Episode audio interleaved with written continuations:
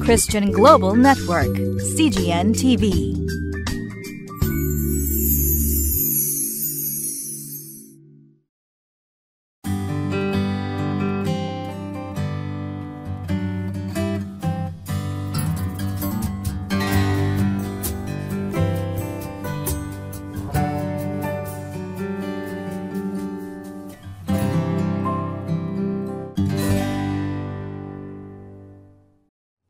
皆さんこんにちは。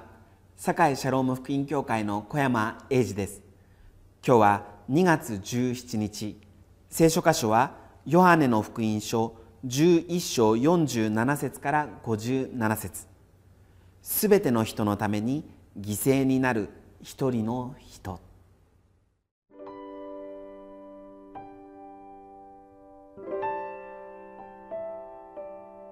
ヨハネの福音書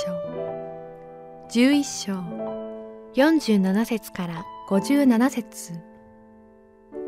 そこで祭司長とパリサイ人たちは議会を招集していった。我々は何をしているのか。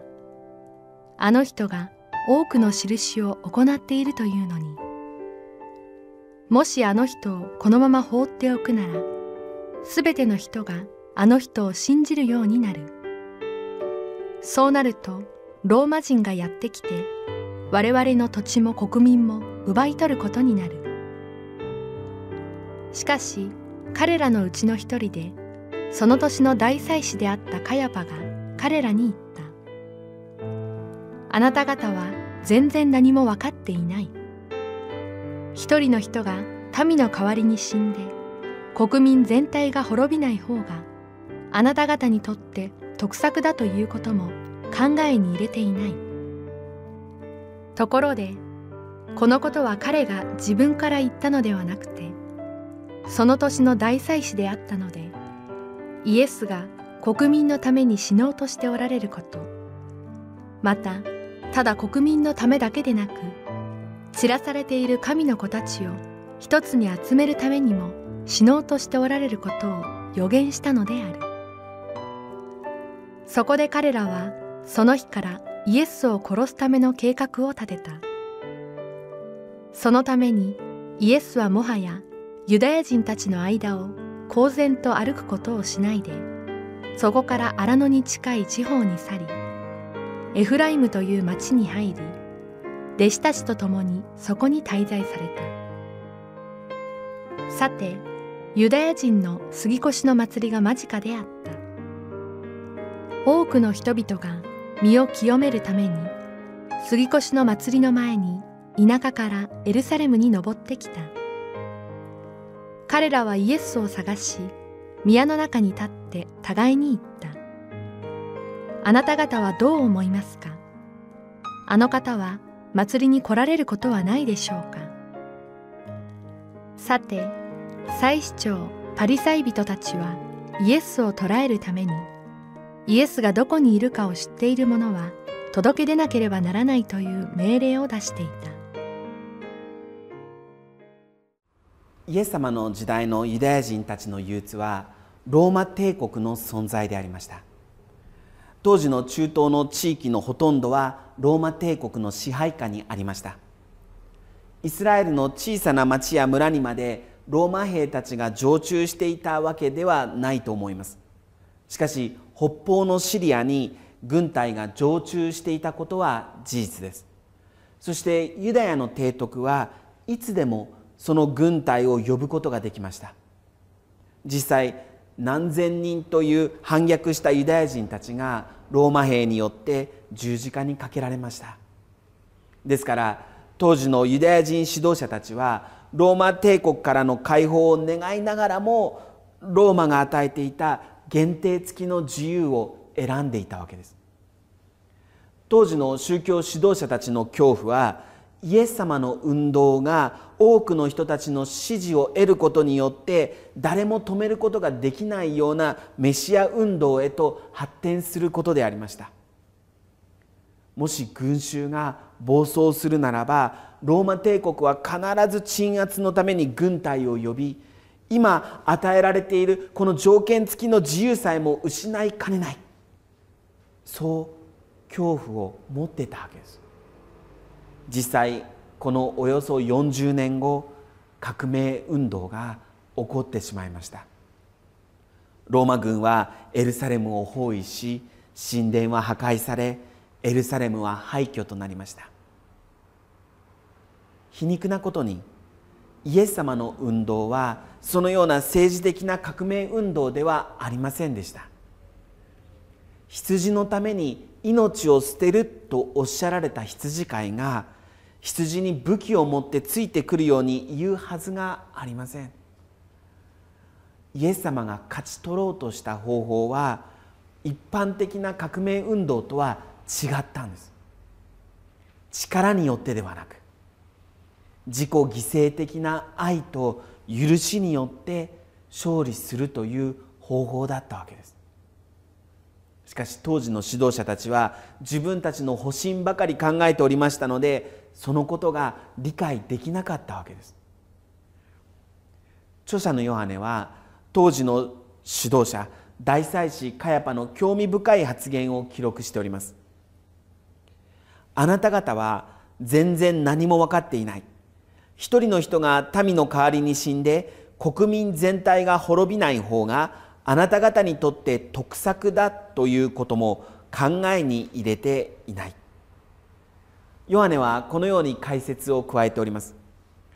ところでこのことは彼が自分から言ったのではなくてその年の大祭司であったのでイエスが国民のために死のうとしておられることまたただ国民のためだけでなく散らされている神の子たちを一つに集めるためにも死のうとしておられることを予言したのである。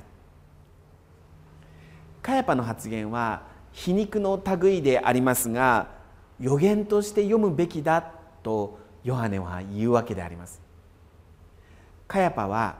囲いの中のイスラエルの国民のことしか言及していないように思えます。しかしこれはイエスがイスラエルの人ばかりか世界中に散らされているすべての神の子供たちのためにも死んでくださるという予言なんですよというのです。イエス様は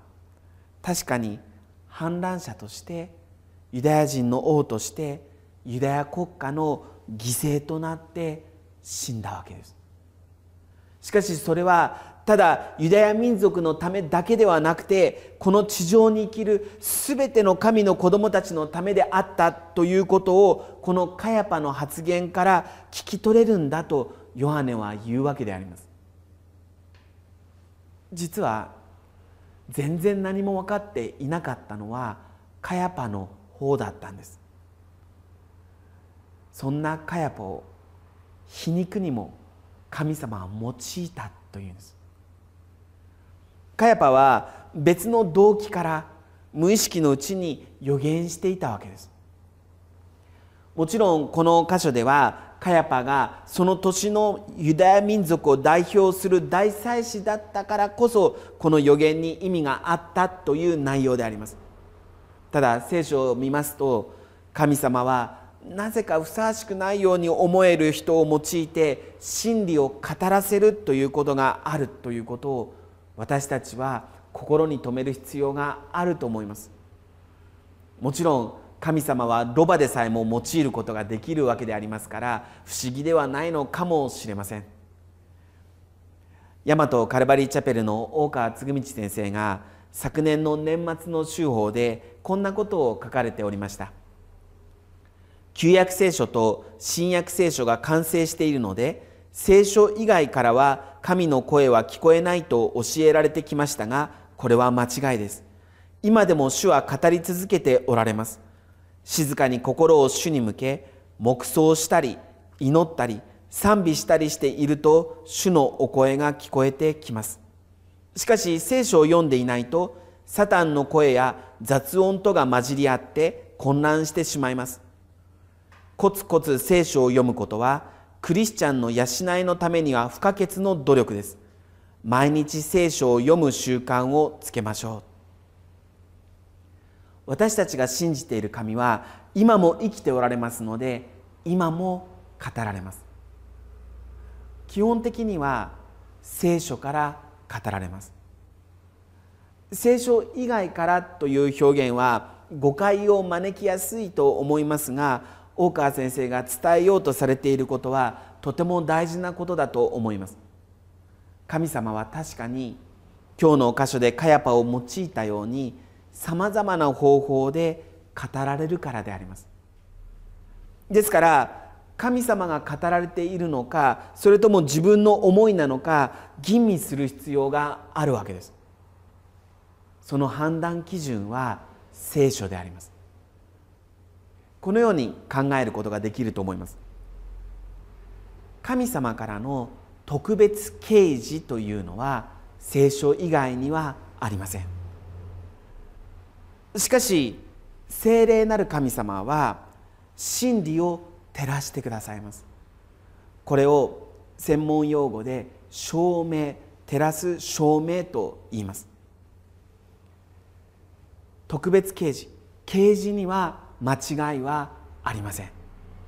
しかし証明でありますから証明をどう受け止めるかは間違えることがあり得るわけであります。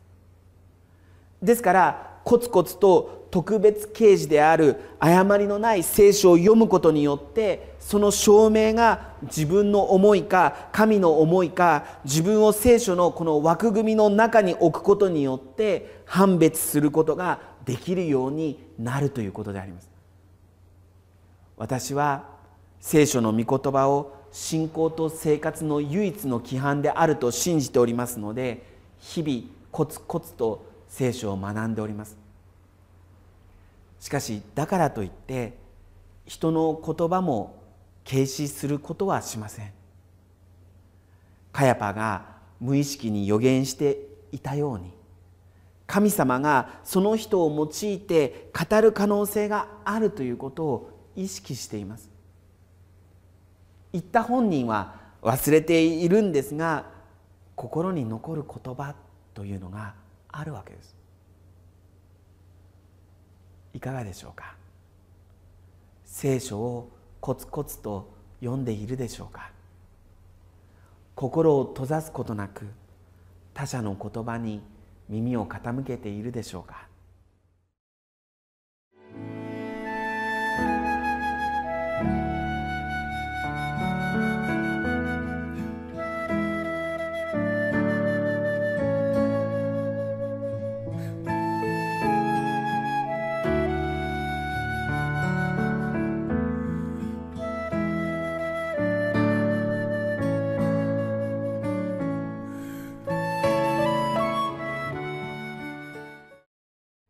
55節にこのように記されております。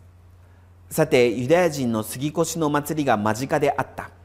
多くの人々が身を清めるために杉越の祭りの前に田舎からエルサレムに登ってきた。ヨセフスのユダヤ戦記によりますと1世紀のエルサレムの都に杉越の祭りのために集まった人は270万人ぐらいで25万5600頭の子羊がほふられたと書いてあります。興味深いことにこの杉越の祭りの時に人々はイエス様を探していました。祭司長パリサイ人たちは捕まえるために探していました。25万5600頭のほぐられる子羊がエルサレムに準備されるな準備される中で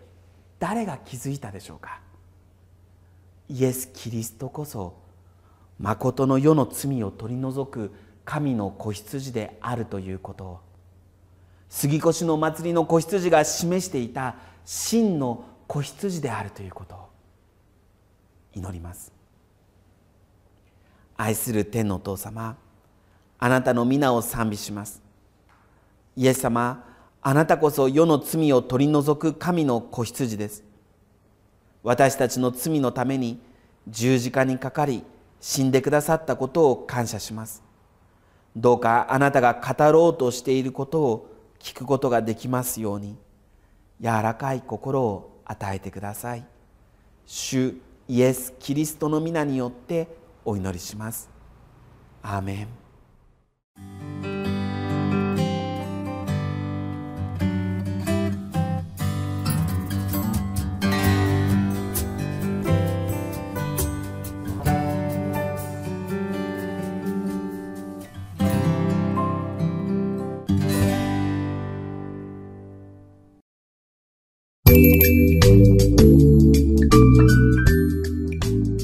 Christian Global Network, CGN TV.